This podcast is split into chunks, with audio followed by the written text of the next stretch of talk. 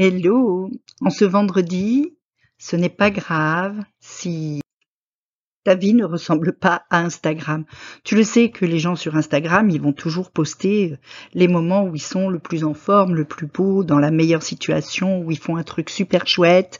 Et en fait, c'est pas toute leur vie. C'est comme euh, la partie émergée de l'iceberg, ça. Le jour où ils ont la gastro, ils se prennent pas en photo, ils se mettent pas sur Instagram. Hein. Donc évidemment, évidemment, ta vie ne ressemble pas à Instagram, mais c'est normal parce que ta vie, c'est une vraie vie et que toi, tu la vis cette vraie vie. Alors arrête de fantasmer sur la vie de tous ces gens qui s'exposent uniquement quand ils sont mis en valeur.